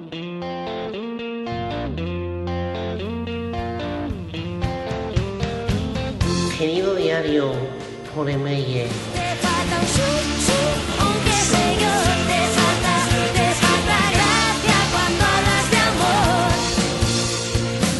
Diario, esta semana estoy realmente apenada porque ha muerto Maradona. Muchos la conocéis por ser la reina del pop, pero yo la trataba personalmente, llamándola Diego Armando, de tú a tú. Y doya, te lo digo siempre que no me discutas cosas de música. ¿Que sabré yo quién es Maradona? ¿La de Like a Prayer? No, la que fue al fútbol es Dua Lipa en el FIFA. ¿Qué es tú la que te lías? ¿Pero qué argentina, Idoya? ¿Que era italiana? De verdad, si es que en todo tiene que meterse. Bueno, en homenaje a Maradona, que paz descanse, he colgado en mis redes sociales un par de fotografías con la Copa del Mundo que ganó España, porque como dice Idoya que le gustaba el fútbol, le he hecho caso. Que claro, seguro que he hecho el ridículo y ahora piden que también cierre el Instagram. Idoya estaba preparando una boloñesa y has usado todos los macarrones para hacer los collares del merchandising de Barey. Te he dicho mil veces que solo cojas proyectos serios. Que luego te pagan en chetos pandilla y no tenemos para llenar la nevera con eso. ¿Con qué hago yo la pasta ahora? ¿Qué le pongo? ¿Anchoas y cabracho? Para ti va a estar abierto ahora el Eroski, ya para ti. Ha ido la dependiente a estas horas porque ibas a ir tú con las agendas a comprarle macarrones.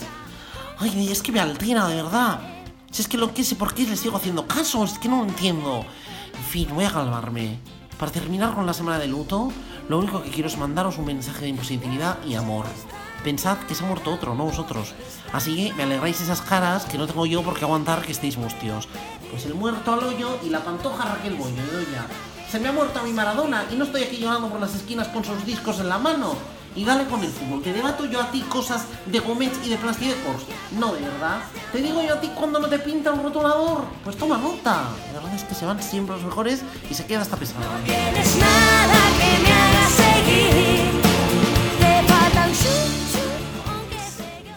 Bueno, pues ya estamos de vuelta con Carlota después de esta intensidad, que es siempre la sección de Odi y la llamadita de, de Amaya de rigor. Em, había un tema que queríamos tratar contigo, porque, a ver, es historia de la televisión. Y si yo te digo que es un tema que tiene que ver contigo y es historia de la televisión, enseguida, porque eres una chica lista, vas a ¿Qué se saber te de qué viene a la estamos cabeza? hablando.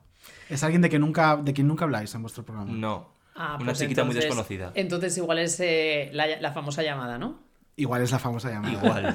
Pues como te veo un poco despistada, vamos a poner un pequeñito audio para centrarnos y, y- y focalizar de qué estamos hablando y ahora nos comentas. Isabel. ¿Perdón? Isabel, soy Carlota Corredera. Estás en directo ahora mismo. Ah, hola. Buenas tardes. Buenas tardes a todos. Buenas tardes. ¿Por qué has llamado a Chelo? ¿Qué quieres decirnos, Isabel?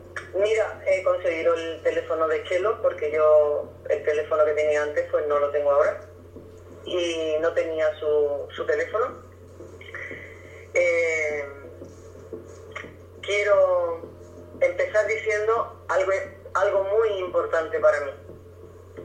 Lo más importante que yo tengo en mi vida son mis dos hijos. Eh, a los que no ha cogido el teléfono. A los que no le ha cogido el teléfono. Joder, me emociona mucho escucharlo porque fue, fíjate, no, no, no recordaba ni cómo era el arranque, ¿no? Porque Es verdad que, mira, me pasó algo muy fuerte, porque es que el día que entró Isabel Pantoja en esa famosa llamada, que yo tengo todavía agujetas en las cervicales de aguantar el teléfono, eh, Hora y veinte. y codo de tenista me salió ese día, eh, luego eh, celebraba su, su 40 cumpleaños eh, una de mis mejores amigas. Y claro, la pobre dijo, no tiene otro día para llamar a Isabel Pantoja, porque lógicamente hicimos una, ella lo celebró en el chicote y, y bueno, solo se hablaba de la llamada, ¿no? Y, mm, y bueno, fue efectivamente, fue pues segura, seguramente los días más importantes profesionalmente eh, que yo he vivido en Sálvame seguro y fue pues fue una maravilla, ¿no? Fue una maravilla eh, profesionalmente y como contenido y como todo, ¿no? Y, y- y la verdad es que eh, yo tardé un par de días en, en verme el programa, me lo, me lo vi entero, ¿no? Para, pues, pues para vivirlo y disfrutarlo, ¿no? Muchas veces pasan cosas en el programa que, que, que dices, jo, qué ganas de llegar a casa, ¿no? O qué ganas de, de ser espectador y no presentador, ¿no? Eso me ha pasado muchas veces. Pero ¿y uno por de qué ellos esperaste seguro- un par de días? Pues porque no pude, porque había quedado Ah, con vale. gente y tal. Que era una- es, que era, es que era un rato. No, no, no, es que era un rato, era un rato largo. Era hora y veinte de. Claro, entonces Sí. para tener hora y 20 y buscar el hueco para, para poder tener esa, esa hora y 20 disponible, pues bueno, busqué un momento ahí un poco de intimidad y lo vi sola y tal en casa y, y la verdad es que lo disfruté mucho, ¿no? Y son, y bueno, y luego los memes que salieron y todo, que era una maravilla. Pero... Aquel cartel de La Llamada con Isabel Pantoja y Carlota. Maravilloso, maravilloso. Pero ocurrió algo también muy guay en Sálvame y yo creo que hasta la fecha era totalmente inaudito, que era una hora y veinte de colaboradores callados. Exacto. Escuchando, que hasta Isabel decía... ¿Me, ¿Se me escucha? ¿Me estás escuchando? Decía porque sí, sí, pero claro, silencio. entiende. Eh, 11 años de Sálvame, llamas por primera Pero vez. yo fíjate, pero ella reclamaba que le hablase de vez en cuando para. Sí, sí, sí. Porque estaba. Pues eh, es un misterio esta mujer, ¿no? Isabel Pantoja es. eh, no sé. eh, me- es, es brutal, ¿no? Es brutal todo lo que genera. Eh, la, la atención, la audiencia, el interés. Es, es, es increíble. Yo creo que no es comparable a nada, ¿no? Yo creo que no hay ningún personaje en este país. eh, que haya generado todo lo que ella genera en el corazón, ¿no? ¿Tú crees que va a hablar ahora?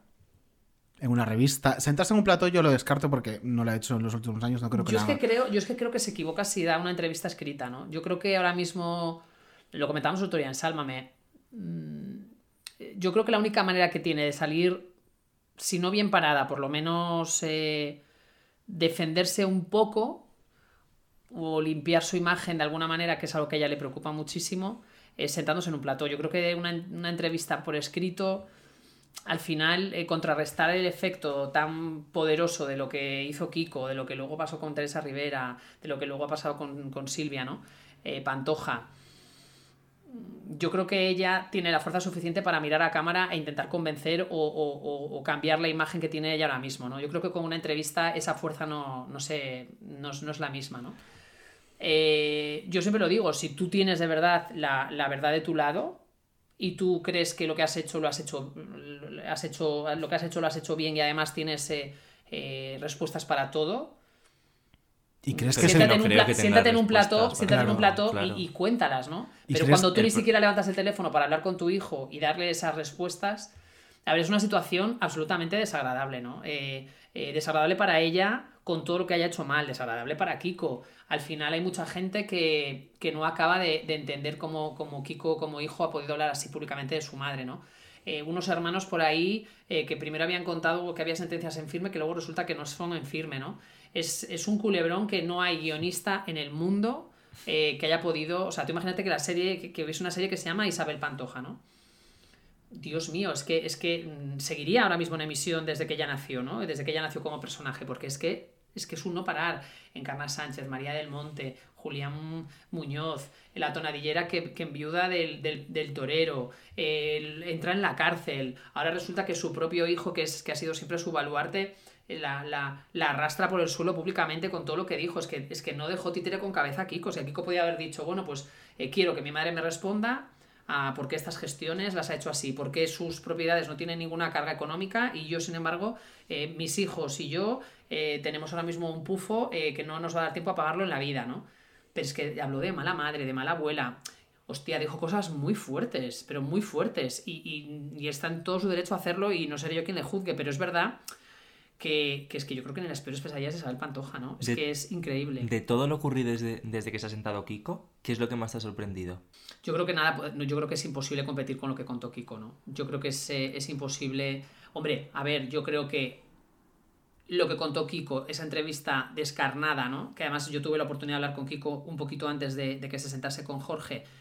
Y a mí ya me dijo eh, que con lo que había descubierto solamente puedo decir que su madre era una mala madre. O sea, yo, vamos, me llevé las manos a la cara porque es que me sobrecogió escucharlo, porque es que, es que es muy fuerte, es que yo soy madre, es que yo soy hija. Es que es, que es muy fuerte, muy fuerte. Mucho. O sea, puedes pensarlo, eh, contárselo a un amigo, pero lo estaba contando delante de todo el mundo, ¿no? Y, y luego lo contó en la entrevista. Eh, para mí es el, la- la- el testimonio de Kiko es, es, es brutal y la consecuencia del testimonio de Kiko, que fue la visita a su, a su tío Riverita, ¿no? Y ver cómo la gente de Barbate le clamaba a los tres hermanos Rivera paseando por Barbate. A mí eso me parece... Es la hostia más grande que, que- que le puedes dar a Isabel Pantoja, ¿no? Sí. Creo que está al nivel, o sea, la- la- las declaraciones de su hijo están al mismo nivel de esa imagen de Kiko con sus dos hermanos, a los que ella no le quiere devolver los trastos de su padre con sentencia o sin sentencia. Eh, es, es increíble, ¿no? Es increíble que. Porque a mí me encantaría escucharla, pero que me encantaría eh, que, que, que, que, lo justificase, ¿no? ¿Por qué? ¿Cuál es la verdad de Isabel Pantoja? ¿Por qué Isabel Pantoja firma unos documentos en el año 87 para quedarse con el 52% de Cantora y eso le parece bien y eso lo ejecuta, pero luego lo que es devolverle unos trastos de una persona que ya no está a unos niños por ahí no pasa? ¿Qué es lo que le lleva en su cabeza a- a hacer eso? ¿Por qué lo hace? ¿O por qué hace un montón de cosas a espaldas de su hijo? Es que, no sé, a, mí, a son las respuestas que realmente me interesan, ¿no? Me interesa escuchar y bueno, y ahora mismo pues el perfil que se está dibujando de su madre, que es una mujer que estuvo durante muchísimo tiempo, yo me acuerdo de la expresión de eh, la madre de la pantoja, ¿no? Eres como la madre de la pantoja, o sea, se os dijo durante muchísimo tiempo como esa mujer que nunca deja ni a sol ni a a su hija, eh, que para ella es como su gallina de los huevos de oro, ¿no? Eh, pues ese, ese perfil de madre tóxica, ¿no? Que representa el ser como, como es Ana Martín, porque yo me niego a llamarla doña Ana, ¿no? Porque si to- todas somos doñas, doña Carlota, don David, don David, ¿no? Ella es Ana Martín, como mi madre es Elisa Yauger y yo soy Carlota Corredera, ¿no? Y, y, y ese perfil de, de mujer que, que- que se dibuja también ayuda a entender un poco el personaje de Isabel, ¿no?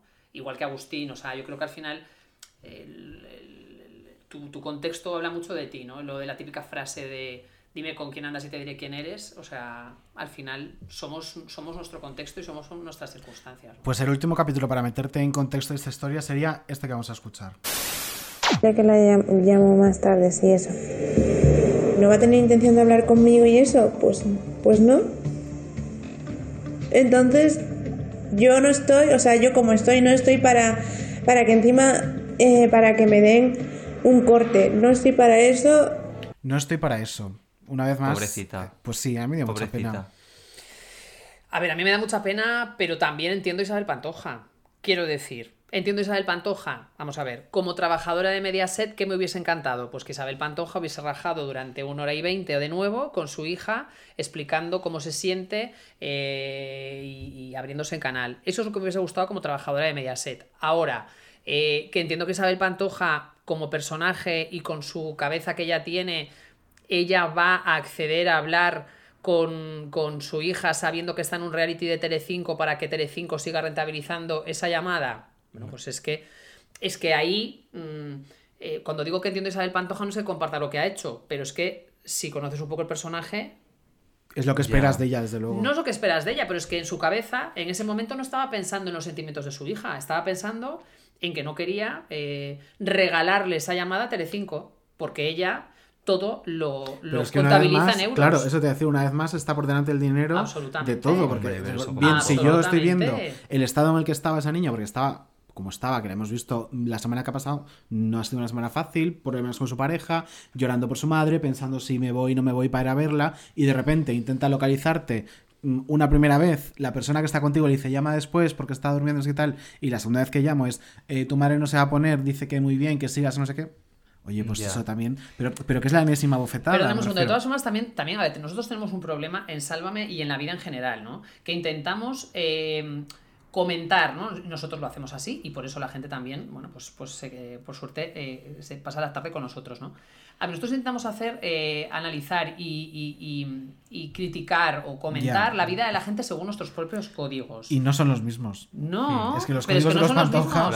A ver, vamos a ver, los códigos, primero, cada uno tiene los suyos, ¿vale? Cada uno tiene, eh, venimos de unas familias y venimos de, de unos lugares en el que hemos crecido cada uno como hemos podido y hay cosas que nunca haríamos y cosas que tampoco harían los demás y que nosotros las hacemos, ¿no? Y en este caso estamos intentando juzgar a Isabel Pantoja como una madre normal cuando no es una madre normal. Ella entra por teléfono diciendo que lo que más le preocupa en esta vida son sus hijos, ¿no? En esta Sí. llamada que acabáis de recordar. Esto pasa en, eh, hace dos años, me parece, que fue en el 2018. 2018. Vale, esto pasa en el 2018. 14 de septiembre, creo. Eh, y de pronto, eh, y de pronto el pasa esto en el 2018 y dos años después no sale con su hijo, no le coge el teléfono. Es que es muy difícil, o sea, es que es muy difícil porque al final analizamos a las personas por, por, por las cosas que nosotros haríamos o dejaríamos de hacer, ¿no? Y es que a veces hay que tener la mente más abierta y sobre todo, que a mí hay cosas que no me entran en la cabeza, por supuesto, pero eh, mm, es que Isabel Pantoja no es eh, una madre al uso, ni es una artista al uso, ni es nada al uso. Y es eh, la, la mujer más famosa de España, por algo, ¿no? Pues, pues porque provoca lo que provoca. No sé, yo ya para terminar quiero decir lo que he dicho en otros programas. Yo creo que Isabel aún no ha encontrado la fórmula para salir 100% airosa de toda esta trama y yo creo que no la va a Es que encontrar. 100% airosa yo creo que no la Es hay. que no la va a encontrar, entonces creo que aún sigue viendo cómo hacerlo y aún sigue analizándolo, ¿no? Pero yo sí pienso, esto es una percepción totalmente personal, Y- y- opino como Carlota sí. que em, a nivel para empatizar con ella sería más sencillo, más factible viéndola en un plató, viendo sus gestos, viendo cómo encaja las preguntas, pero lo que yo creo que ella hará será Por por su revista de cabecera o un comunicado o una entrevista en exclusiva escrita. Creo que es lo que hará. No sé, yo no sé, no sé los pasos que, que dará, ¿no? Porque es- ella es muy especial y muy, eh, bueno, pues eh, muy suya, ¿no? Y, y ella funciona a su ritmo y con sus cosas. Pero es verdad que yo creo que, mm, que ya hay cosas que seguro que ha hecho, que ha hecho mal. Mm, y también estoy convencida de que hay muchas cosas que ella ha hecho mal y que considera que era lo que tenía que hacer en ese momento, ¿no? Y ella, no hay que olvidar tampoco que ella se quedó viuda con 27 años, 27 años, eh, y que se quedó con un bebé de 7 meses eh, sin padre, y que no creo que, fue, que sea fácil tampoco, ¿no? Sacar adelante a un hijo en esas circunstancias.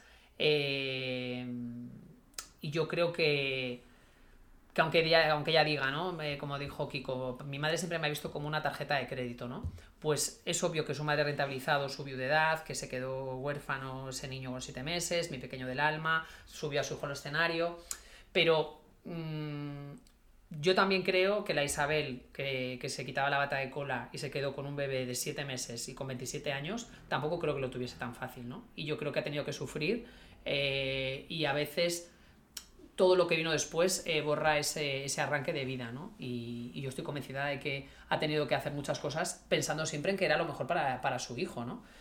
Que su hijo ahora, obviamente, eh, fíjate, yo os voy a contar algo que no he contado en el programa. Eh, Venga. No, yo creo que Kiko, yo creo que Kiko eh, tiene miedo de sí mismo. Yo creo que Kiko reconoció el tema de las adicciones, eh, que ha tenido recaídas. Y yo creo que Kiko es consciente de lo, de lo frágil que es y de lo vulnerable que es y de lo fácil eh, que puede ser desaparecer. ¿Vale? Y yo creo que él tiene una mujer a su lado que también, ¿no? Hay gente que dice, no, porque todo esto es porque le ha calentado la cabeza a su mujer. Bueno, su mujer tiene con él dos hijas y evidentemente su mujer eh, tiene que velar también por los intereses de sus hijas, ¿no? Porque si a Kiko le pasa algo, quien se quedará sola con, los, con sus niñas es ella. Sí. Y yo entiendo que si tú tomas conciencia de que tienes un pufo que no puedes pagar ni hoy ni mañana y que si a ti te pasa algo, tus hijos quedan absolutamente eh, en una situación muy, muy delicada económicamente, no sé si justifica todo lo que ha hecho, pero también puedo llegar a entender eh, eh, eh, su, su dolor, su cabreo y, y- y- y que quiere respuestas y que quiere que le expliquen las cosas, ¿no? De todas formas, ahí lo que se ve a años luz y yo creo que se ve desde cualquier punto, ¿no? Hay una, hay una relación familiar muy tóxica por todas partes, ¿no? Una niña adoptada que no se habla con su tío, que no se habla con su abuela. Pero yo creo que es una muy niña, tóxica. Una niña que es capaz de decir en la tele que se siente distinta a su hermano, eh, que nunca la han tratado igual que a su hermano. Hostia, estamos hablando de cosas muy fuertes. Sí. O sea, que lo hemos ya interiorizado y lo hemos hecho como muy normal y que Chabelita lleva.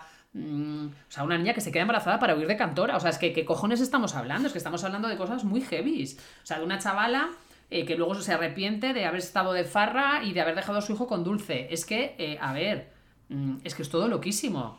Pero es muy tóxico Y porque muy tóxico. nunca han tenido la, la- O al menos es lo que parece, la costumbre de hablar nada. Por no hablar no decían ni la palabra cárcel, que es donde ha estado esa mujer encerrada dos años. Absolutamente. O sea, es, es hipertóxico, pero porque es totalmente. eh, Desde una perspectiva, lo que decías tú, si lo analizamos desde una perspectiva más cotidiana, e- es absolutamente impensable todo lo que ocurre en esa casa. Pero claro, sus códigos son totalmente distintos. Y luego otra cosa, que me- me- me- uno de los momentos en los que Kiko se enfadaba más en la entrevista eh, con Jorge de, de la primera parte de Cantora, la herencia envenenada, él se cabreaba cuando su madre quería de alguna manera buscaba un reconocimiento en, la, en el proceso de, de desintoxicación de su hijo, ¿no? Ya, es que a él, sí. a él le tocaba mucho, mucho la moral ahí porque su madre quería como ponerse en primera fila de yo he estado ahí y decía, perdona, tú te fuiste al rocío a arreglar las cortinas y arreglar la casa. Tú no te quisiste bajar al, al barro de, de lo que es tener un hijo yonki. Hombre, se lo dijo, no sabéis ni cómo se llama mi doctor. Es muy Eso heavy fue- eso, Eso es ¿eh? de lo más crudo de la entrevista para Claro, mí. pero es que Muy eso duro. ahí no está hablando ni de dinero, ni de propiedades, ni de deudas, ni de herencia envenenada. Y está hablando de una madre y de un hijo. Punto. Sí. Y de una madre que no acepta, que no acepta que su hijo eh, tiene un problema de adicciones, porque obviamente detrás de un problema de adicciones hay muchas cosas, ¿no? Y evidentemente, mm, yo no soy psicóloga, pero en, en- en los vacíos que ha podido intentar en un momento dado Kiko superar con, con las drogas y evadirse, pues seguramente tiene mucho que ver su madre, su vida, eh, sus, eh, bueno, sus ausencias o, o su falta de comunicación, o, o quiero decir, porque no tienes que ser el hijo de Isabel Pantoja para tener un problema de adicción. O sea, en este Desde país todo el mundo eh, puede tener un problema de adicción, incluso en familias absolutamente estructuradas e ideales, ¿no? Entonces, ahí para mí es la parte más, eh, más, más dura, ¿no? De cara a ella, de cara a ella, que a lo mejor ella piensa que lo peor de todo es que haya dicho que es una mala madre y una mala abuela y un no sé qué. No, no, a mí me parece que cuando tu hijo te está diciendo te he necesitado y no has estado ahí en mi peor momento, a mí me parece que es mucho más duro que te echen en cara mm, mm, temas de herencia, ¿no? Reclamar ese amor en directo me parece muy duro. Me parece Hmm. muy duro. Vamos a hablar de otra familia muy similar, ¿no? Muy Sí, similar. bu- bueno, bueno, sí, Muy pero no. desestructurada también. Eh, es que el tema Pantoja te metes y salir de él es Ya, y no complicadísimo. paramos. Pero vamos a, Em, a la sección de este podcast. Es que es la sección en mayúsculas. Es, Es- nuestra sección favorita y es grandes cuadros de la historia. Es la sección con la que aspiramos a llevarnos un Ondas el año que viene. Junto, por- a, junto a la siguiente, ¿eh? Claro, efectivamente. Por su, por su clara vocación eh, didáctica. Entonces vamos a escucharlo y, y lo analizamos. Vamos allá.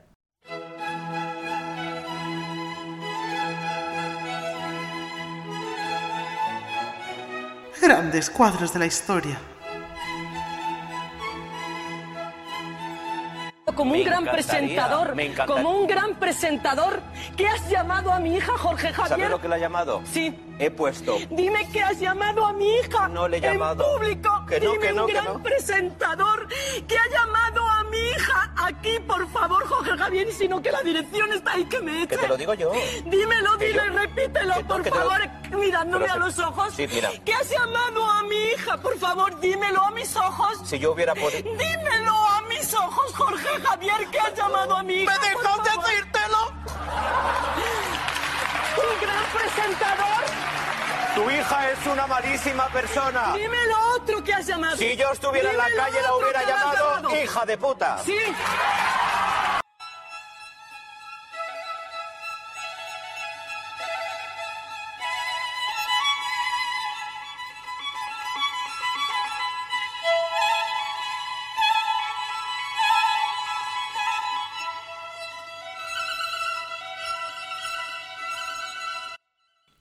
Es este momento, por favor? ¿Cómo es? Pues es un Eh, momento Disney. Un momento Disney, Es un momento muy familiar, muy Disney y muy de bondad. En general. Todos los públicos. todos los Niza. Exacto, es tolerada. Yo cuando A era ver. pequeña, las películas ponían todos los públicos o tolerada. Nunca he sabido muy bien la Pues- diferencia entre tolerada y de todos los públicos, pero, Pero esto es sería muy tolerada. ambas, tolerada sí, es muy tolerada, es muy. Además, la palabra yo creo que define esta familia, ¿no? Tolerada y bondad, que Y también bondad, lo, sí, lo sí, sí, decías. sí, los sí. Para nuestra generación Z, quizá eh, hagamos un poco de, de contexto, ¿no? Sí. Esto venía a raíz de una conversación que tuvo Aida Nizar con Rosa Benito en, en esa edición de Superviviente en la que estaban las dos. Que fue en el año 2011. 2011, Ortega Primera Cano edición presentada estaba Borja Javier. muy grave en un hospital después de un accidente de coche por el que luego estuvo en la cárcel. por En el que falleció una persona falleció- atropellada por él. Em, Atropellada, no. Atropellada no. Choque, una, ¿no? una colisión, falleció el otro conductor. eh, y, y, Carlos Parra se llamaba. Carlos Parra. Y le pregunta a Ida Nizar a Rosa Benito si a, Jos- si a Ortega Cano le pasara algo, ¿a ti te gustaría saberlo? En ese momento ni siquiera sabía si Ortega Cano iba a salir de esa porque estaba en la UCI, etcétera, etcétera. Hombre, Incluso hablando de. ¿Y te gustaría que lo incinerasen? ¿O dónde le gustaría.? Qué barbaridad. Es que me parece bastante. porque recordemos que Aida Nizar había entrado a mitad de concurso, sabiendo Claro. ya todo lo que había afuera. Mm, De buena persona no es, la verdad, las cosas como son.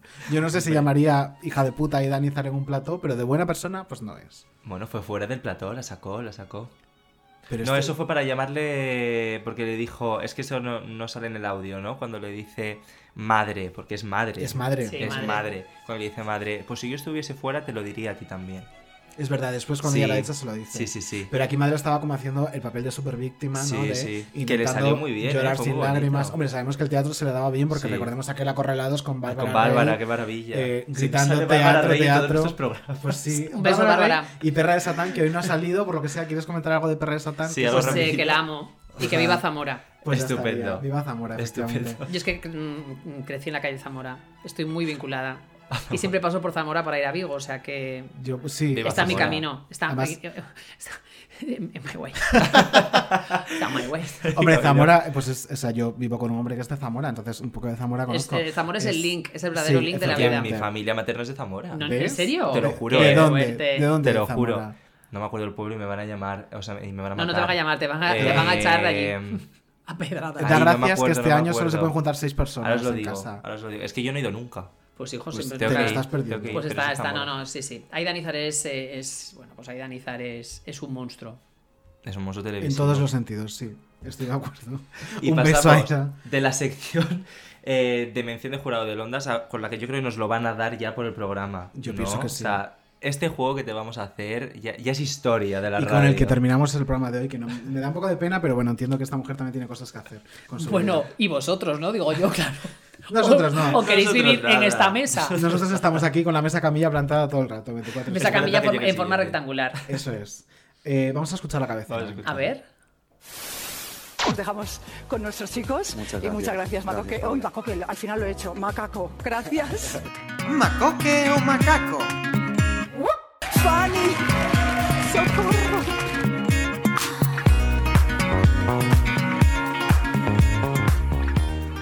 Pues aquí, aquí estamos con Macoque Macaco. Una semana más. una semana más, una semana más con este juego histórico, como decía. Y menudas frasecitas te hemos escogido, Carlota. Sí, ¿no? Te explicamos un poco el juego. Te vamos Venga. a poner una serie de frases. Sí. Algunas las ha dicho Macoque y otras las ha dicho Macaco. Vale. Tienes que adivinar quién ha dicho qué. Te contamos cómo está hasta ahora también el ranking. Sí. Es- Este juego lo habéis jugado en un total de tres personas. Lidia Lozano, Tania Yasera y tú. Lidia Lozano clavó 6 de 6. Yasera, por lo que sea, se le dio un poco peor y acertó Por lo que sea. 2 de 6. Un beso, Y Tania. ahora veremos A eh, qué marca tiene Carlota Corredera. Adelante. Venga, vamos con la primera. qué responsabilidad. La primera es: Yo de pequeño jugaba a las cabañas con las niñas del colegio. Molaba mogollón. ¿Quién ha hecho esta declaración? ¿Macoque o Macaco? Macoque. Pues respuesta incorrecta. No me digas. Es de Macaco. Pues venga, Tania, voy a empatar contigo, venga. Venga, siguiente pregunta. A por el empate. A mí me va lo minimal. Tengo un amor profundo a lo diminuto. Macaco. Muy bien, hablando Muy de su último videoclip en el programa Vodafone You. Vamos con No, otra creo más. que ya no es Vodafone. ¿Sí? ¿Es Vodafone? No, creo. Bueno, no, No. lo sé. Sí. Bueno, You. Ah, sí, sí, sí. Es Sí, es Vodafone. Bueno, ha cambiado de emisora. Sí. Sí, ahora está en Europa FM. Sí, Pues un beso también para ellos. para todos. Y para Ana Morgade, que está embarazada. Pues sí. ¿Está embarazada? No, Sí, no lo sabía. además estará ya a puntito, ¿no? Porque ya lleva. Qué fuerte. Bueno, vamos con la tercera. Es la naturaleza quien te enseña siempre quién de verdad eres. Maco que macaco. Muy bonita esta frase. Es ¿eh? un poco Pocahontas de repente. ¿Es la naturaleza? ¿La que te? La que te enseña siempre quién de verdad eres. Pues la podrían haber hecho los dos, pero voy a decir macaco. Pues no, es de Macoque. Pero también la podría haber hecho macaco. Macoque es muy natural. Muy Yo bien. sé, yo sé que esto lo está haciendo por solidaridad con, con Tania Sera, con quien además de compartir cumpleaños va a compartir Efectivamente, marca, cumplo años. Esta frase, por cierto, la puso Macoque en Instagram en un posado de ella desnuda en una cabaña. Claro que sí. En la cabaña Esa- de macaco. Lo de Macaco, justo. justo. El link. Siguiente. La apropiación cultural me la paso por los... mm, ¿La apropiación cultural? Sí. Sí. Madre mía, pues era macaco, ¿no? Claramente es macaco. No, es macaco, efectivamente. Se ha producido Pobre, en este pobre- momento... pobre Rosalía. Has igualado la de momento cultural. a Tania. Te quedan dos preguntas para lucirte o quedarte como estás. Bueno, qué nervios, qué nervios. Yo creo que voy a ser muy solidaria con, con Tania. La siguiente es: Me gusta el chollo, la rebaja. Así de escueta. ¿A quién le gusta el chollo, la rebaja? Venga, macoque. Muy bien, correcto. ha producido sorpaso. Sorpaso, atención, sorpaso. siento, Tania. Soy la Joe, la Joe Biden del juego. Por cierto, esta frase se, eh, lo dijo a Chains eh, comprando con su hija Anita en la Milla de Oro de Madrid. O sea, el chollo Buscando el chollo en la Milla de Oro. Pues muy bien. Pero Milla de Pues Oro. mira, como- Sería alguna venta VIP privada. No, como hay un perfil de TikTok que a mí me gusta mucho, que es una chavala que se dedica a ir a las tiendas más caras a comprar lo más barato. Y a lo mejor se va a Chanel y se compra un recambio de una pluma estilográfica por 5 euros. Ah, Entonces puedes buscar el chollo en lo más caro. Ay, qué bueno. ¿Y te dan la bolsa? Sí, sí, sí, Ah, todo el pues packaging. que ¿Sabe-. ¿Sabéis que yo me he tenido que quitar el TikTok del teléfono? ¿Por qué? Por- eh, Porque, Porque tu mi hija se ha vuelto adicta, ¿no? Bueno, porque mi hija se ha vuelto adicta, ¿no? Porque es que yo, vamos, eh, perdía, perdía, eh, me quedaba absolutamente hipnotizada y no hacía otra cosa. Me pasa, me pasa. Y no, no, me lo he quitado, me lo he quitado. De, de la me estoy, se sale. te- tenéis un titular, compañeros. Me estoy quitando de TikTok. Carlota Corredera, en desintoxicación, dos puntos, me estoy quitando de Estoy en, TikTok. detox, en proceso detox de TikTok. Venga, y la última eso.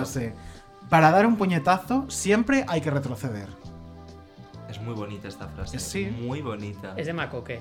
Es de Macoque. ¿De quién iba a ser? efectivamente. ¿De quién iba a Es ser? de. Macoque. Que estuvo mucho tiempo con alguien que le gustaba el boxeo, como a Matamoros. Eh, pues te has puesto en segunda posición solo por detrás de Lidia. Tienes Pues cuatro mira, aciertos. me parece que es lo suyo. Es lo justo. ¿no? Es lo justo. Es lo justo. Es lo A ver justo. quién traemos para que te. te ¿Pero qué bata nota tengo entonces? ¿Notable? Un o 4 de 6 es súper bien. Vale. O sea, solo Sí, tienes dos es un- fallos. Es un notable, es un A notable. ver, eh, porque ahora estoy en, estoy en horas bajas ya de la competitividad, pero yo soy muy competitiva, ¿eh? Lo sé. Bueno, pues nada, la siguiente Yo, yo, yo era la típica que lloraba cuando sacaba un notable. ¿Sí? Hmm. Madre mía, madre Eh, mía. Bueno, vamos a ver, todos tenemos te- nuestras cositas. Bueno, también Bueno. lo has superado. Sí. Vale. sí. Ahora llora por otras cosas. Sí, más- mucho, Eh, mucho más sencillas. amiga, hemos llegado al final. Ay, pues qué pena, ¿no? ¿Y no tenéis otro jueguecito? ¿Quieres que te pongamos otra parejita de Hack Merry No, Kill? no, no. Sí, sí, Yo de venga, parejitas venga. voy servida, gracias.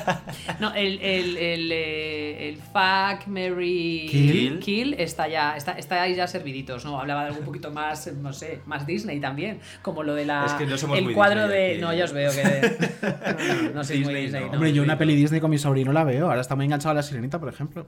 Sí, Tienes, justo. tienes que ver los descendientes, que es el último Los grito. descendientes. mm, ¿Sabes por- los descendientes? Sí, lo sé porque se murió un chavalito que de esas. Sí. No me digas. Sí, uno que es como con pequitas. Ay, el que hacía de hijo de Cruella de Vil. Sí, murió de. Lo encontraron en su. Sí, muy jovencito, de un ¿En infarto. serio? Sí. Pobrecito. Ostras, pues a ver cómo, a ver cómo, os- cómo, cómo cuento yo esto en el. en- Bueno, en- no tienes en por qué casa. contárselo a Alba. No, no, podemos, claro. Podemos engañarla. No, no, pero los descendientes sí es el último, el último grito de, por lo menos, de la guardería de mi hija. Madre mía, Pues con este buen rollo nos vamos. con esta Bueno, pues, noticia. Carlota, venga, te dejamos como hemos terminado de una, una forma un poco fea. eh, una frase, algo que quieras decir para despedirte. Pues mira, para despedirme, lo primero que, mm, eh, que ya estamos terminando por fin este, este maldito año, que el pobre 2021 tiene mucha presión encima, porque eh, estamos todos, mm, pues eso, proyectando eh, que el 2021 va a ser maravilloso. Yo soy muy optimista y creo que va a ser un, un año fantástico. Espero poder celebrar la boda de David ese 25 de junio ahí en Bayona, si ya nos dejan entrar en Bayona, que no se puede entrar ahora. Y, y bueno, que ha sido un placer también estar contigo, David, que ya te, había, ya te había tratado bien de pequeño, pero ahora te sigo tratando bien, que ya eres un señor.